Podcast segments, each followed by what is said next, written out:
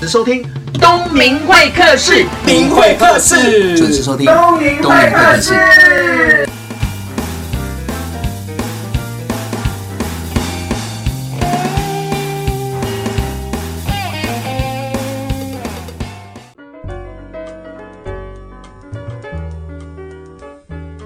大家好，我是东明会客室节目主持人王东明啊。这个年纪啊，我们都在就业了，在谈梦想，其实对我们来说有点远哦。但是呢，人生不能没有梦想，有时候在梦想的过程中是支撑我们前进的一种动力。今天呢，特别邀请到的是极地冒险家林奕杰。 Hello，嘿东明老师好，各位听众 大你家叫好。东苗秀就很干，哎，我们就叫我名字就好了啦。哎好，一姐，我们都知道你很能跑嘛。那最近又出了一本书，就是我只想跑赢我自己。那梦想靠意志力也要搏到底搏斗对。我本身是不跑步的啦。那你有运 动吗？呃现在逼着自己运动，所以我在看这本书的时候，其实用第三角度来看你，我觉得你真的是一个异类啊！真的吗？对啊，因为要跑七千五百公里，要跑那么长的时间，那么远的距离，而且那个 condition 就是那个气候环境，啊对，而且我看那个书上面的文字，你会碰到天候、呃对气候，哎气候然后还有自己的情绪，对要一一的克服。对。其实这本书它出的不是只是一个心得，嗯，它其实这本书是我以前在念教育研究所的论文，然后把它记录下来，然后变成一个比较白话，然后被大家看得懂的嗯对沙漠里头的一个意志力的研究。那你从来就是很会运动吗？我看你的我书，好像小学就还就蛮会的嘞， 对我看看，就是我今天第一次看到你本人，没想到你本人这么小只。是啊，对，因为我觉得会跑步、会运动的人就是很会跑，就就可能就是因为属性啊哈，嗯就是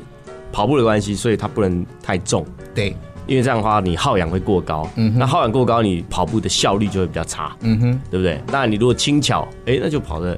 比较快，比较快弹性也比比较较好高。嗯但是你这种从校园跑跑跑跑到要跑那种极地马拉松这对件事情，对因为你书上里面有想到说，你很喜欢做一个前无古人后无来者的，后来的心境，后来的心境是这样，就是。一九九八年以前，我都是跟大家一样跑什么五公里、十公里、四十对二公里、半程马拉松，就这样子，嗯很正规化的这个训练和距离这样子。可是九八年之后，我开始哎、诶去朝向超级马拉松，也就是超过四十二点一九公里的一是个有人邀约你吗？还是你想挑战？我自己去挑战。那当然，当时做这件事情其实是很奇怪、异类加奇葩，大家都会这样看你就嘛？嗯是那对每次引干嘛人这样侧的？目，啊对对对对不对？只是那时候是由路跑协会引进的这个这个活动，超级马拉松的活动，所以我去参加。其实我也没有想要跑完，因为我也不懂啊。反正就去参加就去过，参加有这个经验，不一定要有结果。对对对，那想不到一参加完之后，跑完之后，哎，发现哎呦，想不到人可以跑一百公里耶。可是你现在讲这件事情，其实说真的，如果在跑步的人会觉得说，哎，那才还一百公里才 OK 可是当对那个年代可是，可是当时是你是手对对对，第一可以这波么讲，嗯走第一波的这，所以没有人就是跑你就开始跑一百公里了，对对对，所以说那个时候就是一个比赛嘛，那台湾也要少人参加，那现在满满皆是了嗯嘛，所以我说其实也当然也要很感谢，就是说路跑协会也好，或者是很多的教练也好，其实他们很用心用力在推广很多不同的运动，这样子。所以你现在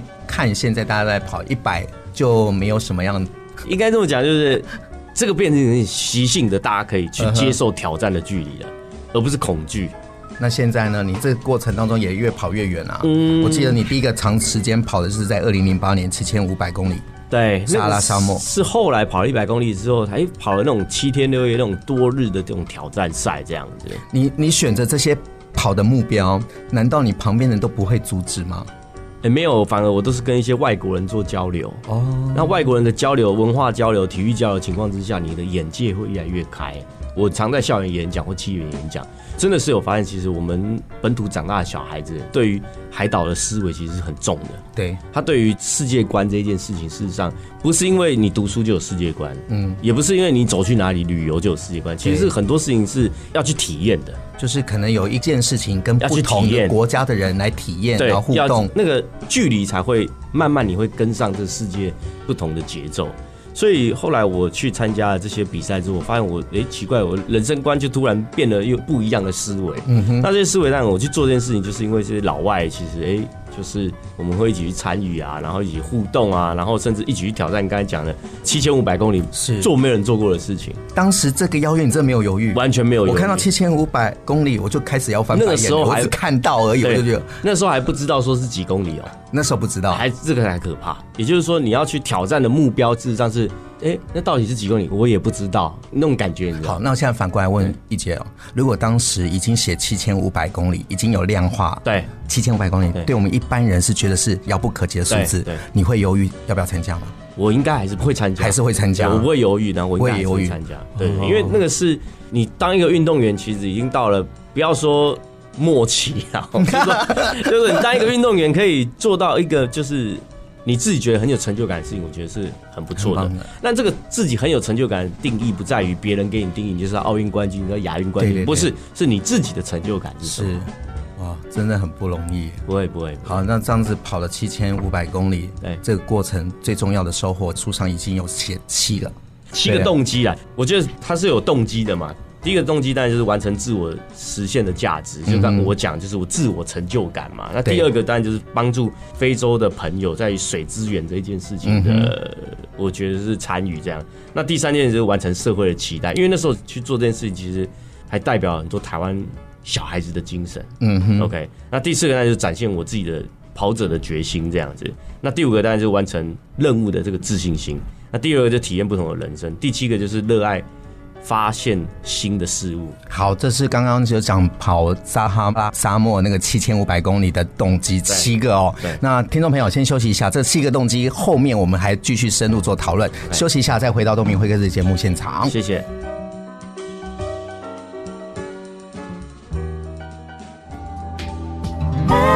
FM 九六点七。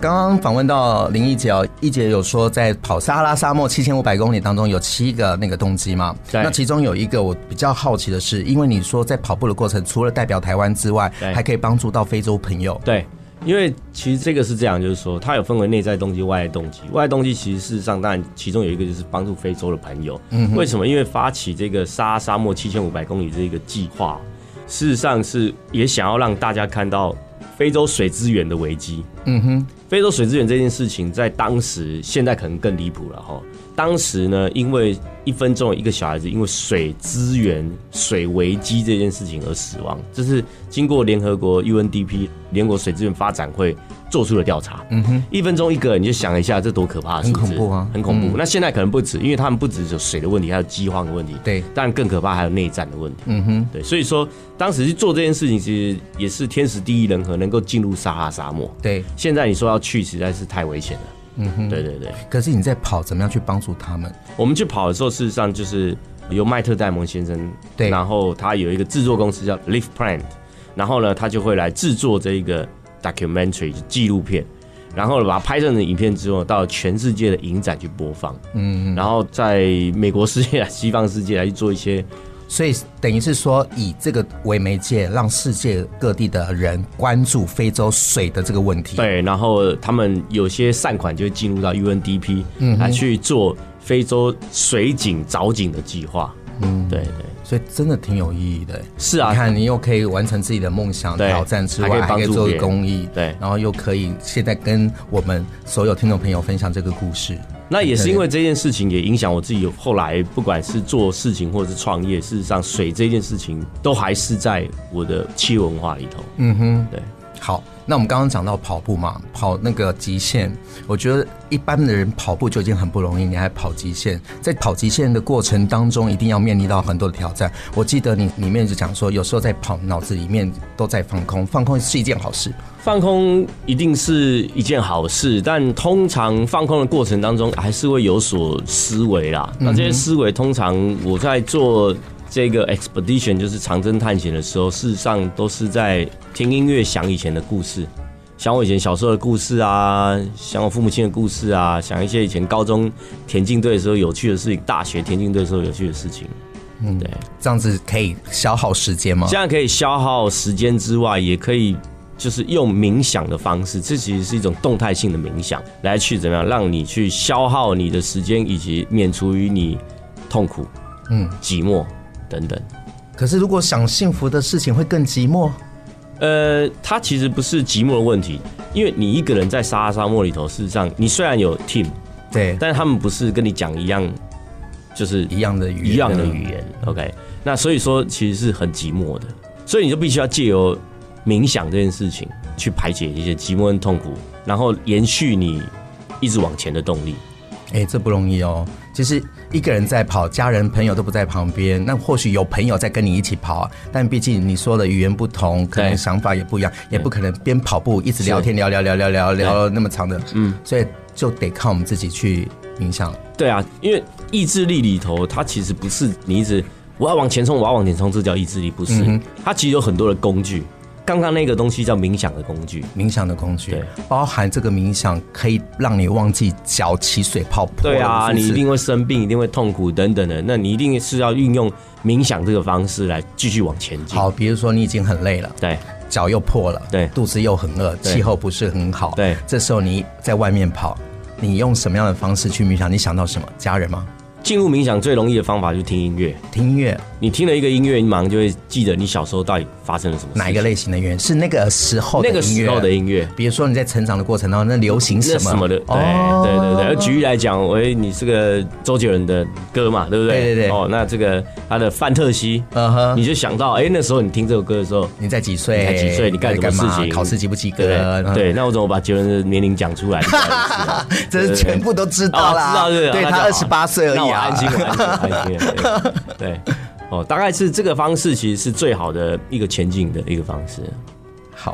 刚刚有讲到嘛，除了体力之外，可能有很多的意外，比如说你在帐篷里面，然后那个食物一定要用拉链袋哦，那是在北极，背记。对，那个是有趣啦，就是说每一个环境都有不同的挑战。哦呃是那热有热的挑战，冷有冷的挑战，冷的挑战可能又有外来的挑战。是 OK，那可能又有活生生的野兽的挑战。对， OK，所以那个时候就是，当然我们去北你极，本身怕冷嘛，我超怕冷欸诶、你怕冷还跑去北极跑步，对，其实因为我们南方住习惯了嗯哼，对，我们亚洲算南边亚洲嗯嘛。其实说真的，还真的我还蛮怕冷的欸，但是因为你要去挑战这件事情，你要去克服嘛，嗯哼所以你就会想办法，居然你的装备什么都要好这样子嗯。 OK，所以那个北极的事情是这样，就是说，它其实是我带了另外两个朋友一起进去嘛，那他们两个都是完全没有 经验，哦，没有经验，完全没经然后验，跟着你跑，跟着我带他们进入北极。当然我们有经过训练，但是还是一样在实战上是没有经验的。是但现在这两个都很有经验了。嗯来进去之后，当然就是我们其中每一个人都要负责不同的工作跟岗位嘛，对不对？那对其中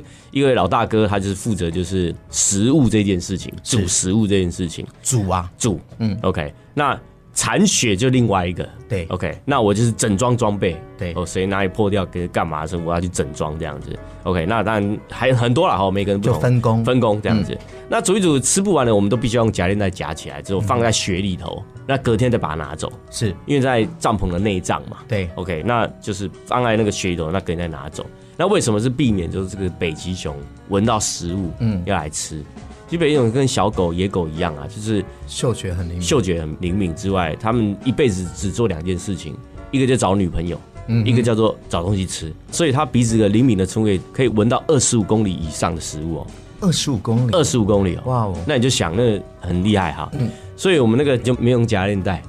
然后我就说，哎、大哥这边会有北极熊。他说：“那有北极熊，咱招他顾看到北极熊嘛，看到鬼嘛，无、嗯对啊 哦，是什么都没有，假龙博哎，吉加龙某这样。好，所以就睡觉了，就想不到这个凌晨四点的时候，真的是北极熊就来访了。嗯哼，对对对，所以当你们看到北极熊的时候是怎么看都没看到啊，嗯看都因没为我们看在到帐篷有分为内帐跟外外帐帐，我们是睡在内帐里头，对外帐就是可以煮东西这样。那北勇就把我们的外帐给弄破了，然后就把我们没吃完的食物抢走，吓都吓死啊，看不到啊，那时候还睡梦当中，吓都吓死，又睡梦当中，睡梦当中啊所以是是迷迷糊糊的迷迷状态哦糊糊，完全迷迷糊糊啊，那个是完全是，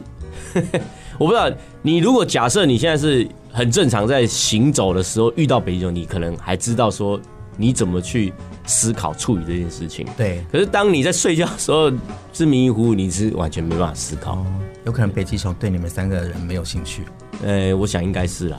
哎 对对，因为我们都公的嘛。哈好，就这样跑，听起来是很有趣啊。对可是我还是看数字哦。对光跑一个马拉松，我们就讲好了，刚刚那七千五百公里对，一般人看到绝对不会去报名的。那我我刚才也问，如果没有看到这个数字，你会不会报名？你你还是会报名。对那我们一般来讲，就算没有看到数字，我们可能会问跑多长，可能中途就放弃了对。可你书上有讲，梦想是要坚持，一定有有很多这种方法。其实各行各业做任何事情都是一样，嗯哼，你怎么可能会有一个目标说你哪时候可以完成？对有学业可以，嗯因为你就是大学一定是四年标准嘛，啊、那是标准标准嘛现在很多人念超念过五四年，那我也是念五年，大学念五年哈。那可是它是有标准的，是那所以说你只要按表操课，你就可以搞定。对但是你做事业没有没有标准，没有一个标准说诶你哪时候可以做到什么样的程是度？OK，那你希望做到什么样的程度？对所以这是跟回到刚刚的话题，就是说，哎、那七千五百公里或一万公里来跑步好了，你怎么知道到底前面的路到底有多远？嗯哼，所以你只能去量测你每天最大的极限，你做到什么样的程度，你明天再来，嗯。什么样的程度，明天再来。这考验是什么？考验其实就是心智跟你的意志力啊，是你能延续多久去达到最后那个目标。那后来沙沙漠的证实是，哎、要用七千五百公里去完成它。对，对啊，思路哎，快要一万公里把它完成。嗯哼，所以我们每天我们的目标设定就是从小目标开始，你说在跑这个之前，就我们开始用那种小目标了，就是在小目标开始。那怎么样延续？哦，举例来讲，跑之前我们先不要论，我们在讲跑的时候，对比如说七千五百公里，我们没有那个概念是七千五百公里，是可是我们会知道说，哎、红海是我们的目标，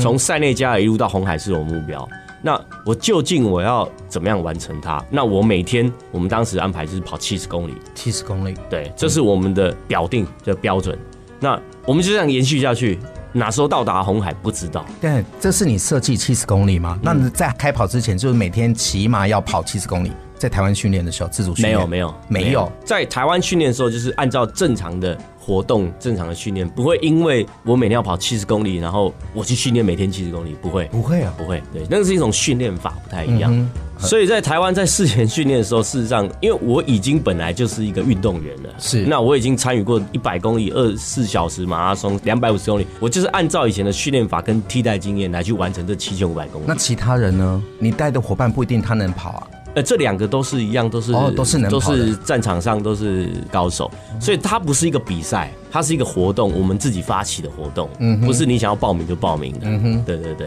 我还是觉得那个跑步离我好远哦，因为你刚刚讲的这些数字啊，我就想到远，不可能，对，一般如果没有运动是这样，但是如果假设你今天你慢慢开始有习惯性运动的时候是，我相信每个人都会想要去挑战啊的、真的，我觉得有挑战是好的，有梦想也是好的。好，我们先休息一下，等一下再回到东明会客室节目现场。在我隔壁的是极限运动家林奕杰，待会见。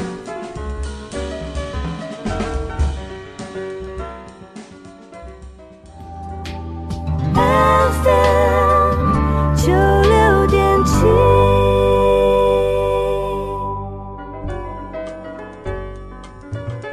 回到东明会客室节目现场，刚刚有讲到说一天要跑七十公里嘛，对，听起来是比较挑战，但是你刚刚说又很轻松，挑战的是要七十公里要跑一百五十天，其实应该讲，如果是一个习惯有跑步的人，七十公里对他来讲其实不是一个难事。嗯哼，OK。但我们当时我们不是每天跑七十就结束了，我们是跑七十二、七三、七五、七六，因为我们并不知道说到底跑完是几公里，是所以我们只能尽可能的用自己最大的临界点。对，所以可能有时候会跑到八十几公里。嗯哼，那你要想，这连续起来就很可怕了。一百五十天，一百五十天丝路嘛，嗯或者是一百多天的沙沙，重点是连续起来，然后又不能洗澡，又不能吃你自己喜欢吃的哇塞，东西。我开始有想象画面了，很臭啊，哦，对 对对，然后又脏你的衣服是重复穿，嗯哼，所以说那个是最困难的，而不在于说我今天穿的是香香的衣服，然后嘖每天又是崭新的一面，可以洗头洗澡，没有，没有没有，嗯你的疲劳是累积下去的，你可能洗完澡，你的疲劳会恢复嘛，对不对？有有些人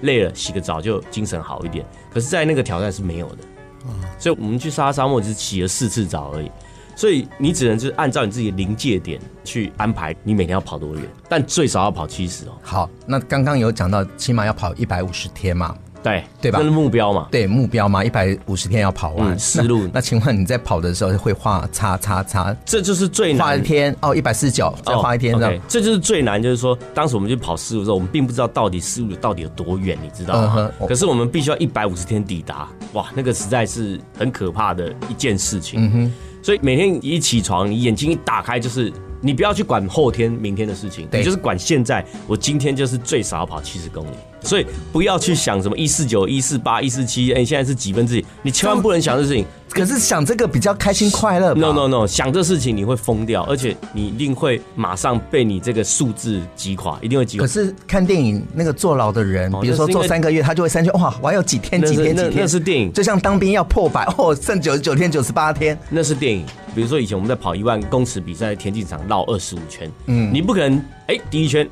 呃第二圈、呃第三圈，你不会在跑的过程中，你只想到你的配速，嗯一圈你是要跑七十八秒、八十秒，因为你没有办法去想一圈、两圈、三圈，哇，十二圈、十三圈，那你会疯掉。我这样好像也是，我以前小时候被罚二十五圈，我听到就开始抖。你你不能去算数字，因为一算下去，你整个意志力就被击垮。可是老师会问你，你跑几圈啊？你不能不回答、啊。大会会有那个帮你算数字的表，哦，反正就是往前跑就对了。就往前跑就好了。大会有帮你算数字的表嗯哇，塞田径赛啊，你的毅力真的很强哎，运动员的毅力这样算很强。那比较好奇的是，因为我在二零一四年吧，在网络上看到你在那个大陆超级演说家、有登台，对我对里面一个情节画面很有兴趣，因为他说你在二十几岁的时候活不下去，差点开着车去自杀，在仁爱路。我觉得今天的你跟我过往认识的林忆杰，好像跟自杀这两个词没有办法做连画上接等。号嘞。对，其实那时候是这样，那时候也不能说完全是自杀倾向哦，不是这样。在你哦22岁嘛嗯那那不是这种。当然那时候是我人生里头算是蛮痛苦的一个期间，嗯因为那时候我必须要半工半读，嗯嗯，我必须要逐自己的梦，然后我又必须要读书，我又必须要工作，又加上父母亲的，就是非常的反对，反对什么？反对我去参与体育这个项目嗯哼嘛。OK，那再加上就是当时父亲母亲家里经况也不是很好，嗯哼，我们就必须要自己来去愁吃愁穿嘛，对还还要读书，所以是一个非常痛苦的岁月这样子。那当然也因为那样子岁月，其实磨练到很多的心智嘛，嗯哼， OK，磨练到很多对于一件事情的耐性程度嘛。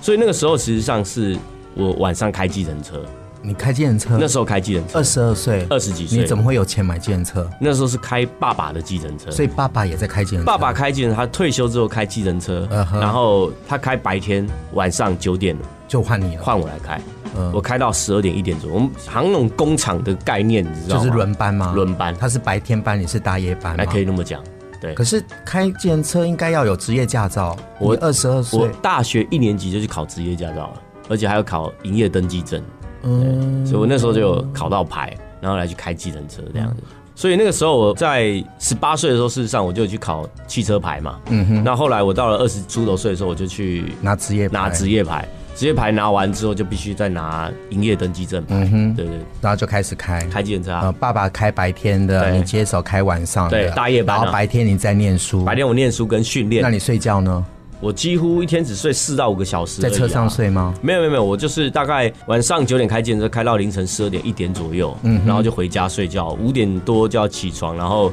准备去学校训练。所以我大学其实是很辛苦的，但所以是就一直这样子，对，就是一直这样。而且我真的是除了读书跟赚钱之外，我还要当运动员。当运动员这是很难，我可以抉择不要，我就低空飞过就好，我干嘛对一定要嗯哼跑那么好，对不对？是但是我觉得就是自我要求啦。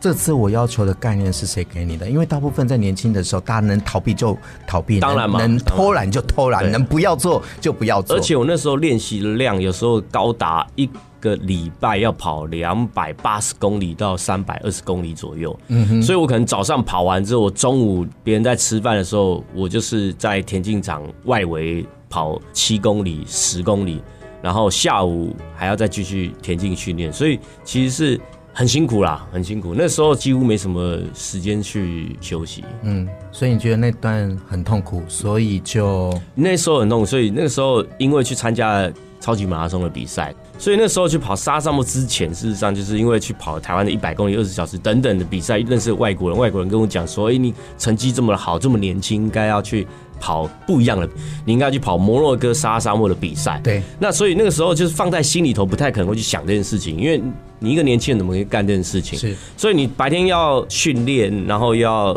读书，然后晚上要开计程车，脑袋还是在想那个沙沙漠的事情，就是开车开车开，然后整个生活又很不顺的时候，就差一点就是撞上撞到去了这个仁爱路的圆环，大概是这样的。所以那时候差点撞到的时候，心里在想说，那与其想就做，做比想还重要。所以后来我就提早收工，回家上网，然后去报名这个沙沙漠的比赛。那从此以后，我的人生又到了开始一个另外一转个弯转弯。所以遇到这样的事情是没有不好，其实有时候也是一种获得。我自己个人觉得，每天人都在抉择，觉得一件事情就不要后悔啦。嗯，对啊，那因为你后悔才会觉得是不好嘛。对，那如果你不后悔的话，你就觉得你一直努力往前进。我觉得正面观是很重要的。我觉得相信，如果再一次问你，你愿不愿意这样子走，你一定会愿意 嘛？当然会愿对啊意，因为是好奇心嘛，是基于好奇心，你还还是会想要去做这件事那情。你一定会想说怎么样做更好吧？是啊，那当如然果再一次的话，你会怎么样做更好？我应该，我觉得这再一次的这种机会，跟当时的环境跟现在有点又有不点一不太样，一样。嗯你知道为什么会问这样吗？其实我也是让听众朋友说，当我们遇到事情的时候，绝对不是只有 yes or no，一定有 plan A、plan B、plan C，对一直去选择，对去找到一个适合自己的。对所以我常常会问啊，我说如果再一次的话， 你现在看自己怎么样更好嘛？其实我真的没有想过哎、因为我自己目前到现在，我是不会去回头想说哎会不会再次更好，我就是努力把现在做到好。嗯那我觉得这是当下是最重要的。那可能过去有一些错误的决定、抉择，或者是经验体验，那个都是你很重要的养分教嘛育，对跟教育养分。因为没有这些东西也不会有你也不会有的嘛现在因为一切都顺的话，人家也觉得也不怪。怪啊，对啊，你也对啊不会去珍惜。对，所以你一切的努力都是这样子来的，然后从半工半读开嗯对嗯健车，然后到参赛，到继续念书，到现在有自己的品牌，嗯，对啊，这一段其实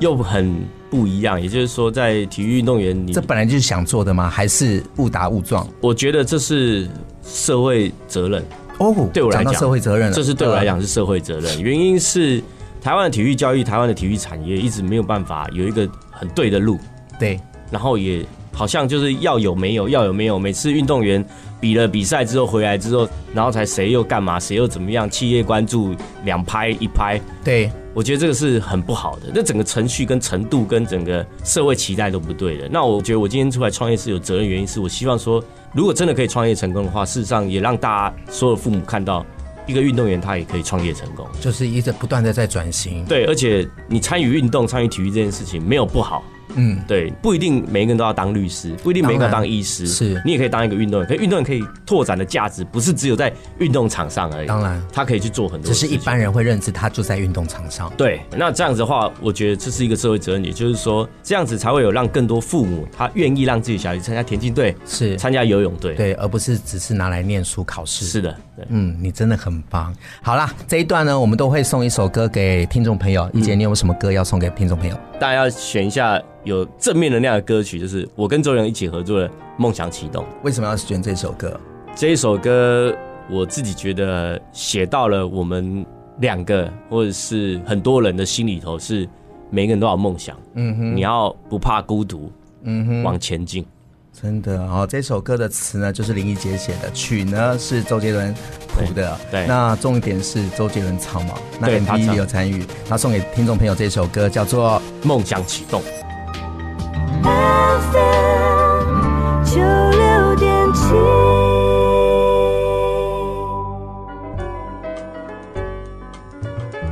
刚刚听到的这首周杰伦唱的《梦想启动》是对林忆杰写的词，对周杰伦写的曲。对那如果你有看到这首 MV 的话，总共有三个角色是易杰跟周杰伦，还有一个郎朗郎朗朗，都是国际的知名人士哦。那比较好奇的是，因为你们有找三个小孩子来演你们对自己，对，然后在你们成长的过程当中，也在自己的舞台当中发光发亮。对比如说周杰伦有演唱会啦，对有得奖啊，对对然后呢也是跟国际舞台上接轨对然后接轨啦， piano，那你也对也很多对的跑 步对，然后到最后的画面当中，我记得那个画面好像应该是在松山吧，那个角度，你们三个在顶楼拥抱，突然间另外一个画面就变成是当初演你们的三个小孩子。对对，所以我解读成说，其实梦想应该要从小开始哦。梦想很重要哈。那从小培养小孩子有梦想去执行、去落实，其实是非常重要的。嗯很重要。第一关就要父母啦，父母愿不愿意支持啊？家庭教育其实是非常重要的。很多不管家庭状况是好，嗯，还是坏，还是说超级好，对，其实家庭教育会去影响一个小孩子对于梦想的执着，还有他对于梦想的热忱。所以我个人觉得，梦想这件事情在我们的生活里头是一直都要有的，你才会进步往前进啊。嗯哼。呀，周董的嗯歌好听吗？如果是林忆杰唱的话，可能会更好 听。我要这样切吗？对，好，所以这个梦想里头，其实我一样嘛，就回到就是它是一个要设定目标去完成的，嗯，对，而不是哎、我空有梦想啊，就嗯吃个饭就没了。就永远都是想啊，就是梦想啊对对，对因为他没有行动方案。就如同说今天的访问，你就说会把它量化、对嗯细分，然后短期目标，对然后习惯就是变中期目标，对然后再变长远目标呀，所以就是不断的在设目标。先要有一个长期目标，嗯，你再从短程目标去设定到中程目标，才能达到你的长程目标。那请问怎么样去找自己的长期长程目目标标？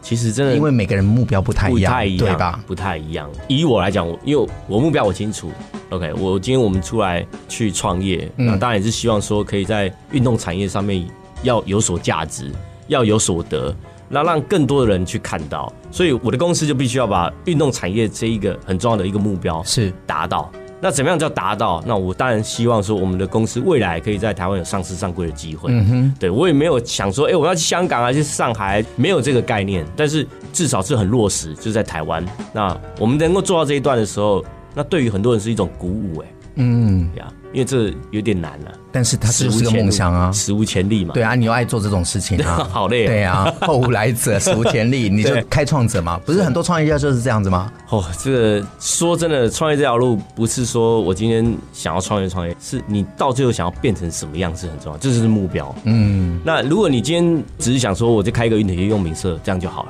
也可以啊，这样也可以。嗯嗯，那是一个目标。对，但如果只是做这样，我觉得就这比是较小了一点啊，嗯就是小化。哦，那当然可以服务到很多人，是可是对于体育产业这件事情，大环境是没有改变的，这就是当时我们上一个段里头讲的，呃我的目标，嗯，怎么样去设定它？好，那我们就再回到这本书。 OK 这本书书名是我只想跑赢我自己，对梦想靠意志力也要搏到底。对，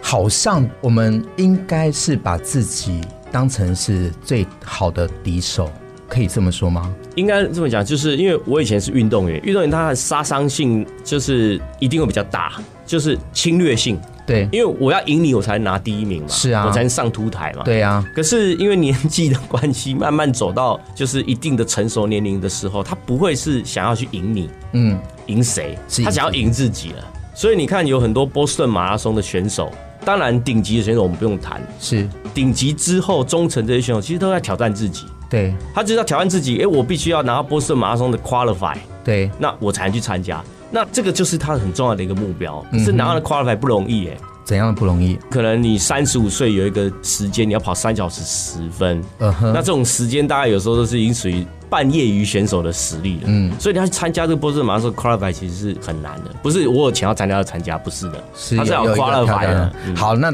一姐请教一下这本书啊，你觉得谁适合看？我自己觉得每一个人都适合看、欸。嗯然后为什么？因为呢，台湾的研究里头没有在做意志力的执行研究，过去那这几年一直下来，其实大家会很想知道怎么样 inspire 自己。那 inspire 自己就是要有方法。那我觉得这本书其实有一个很重要的，就是我在教你什么叫做意志力的 inspire 这个方法是什么。这人都是需要意志力的。嗯好，听众朋友，请记得支持这一本《我只想跑赢我自己》，作者林奕杰。希望他的故事能够影响你，也影响你身边的每一个人，好不好？有机会好再上透明或者是、好啊谢谢谢谢谢谢谢谢谢谢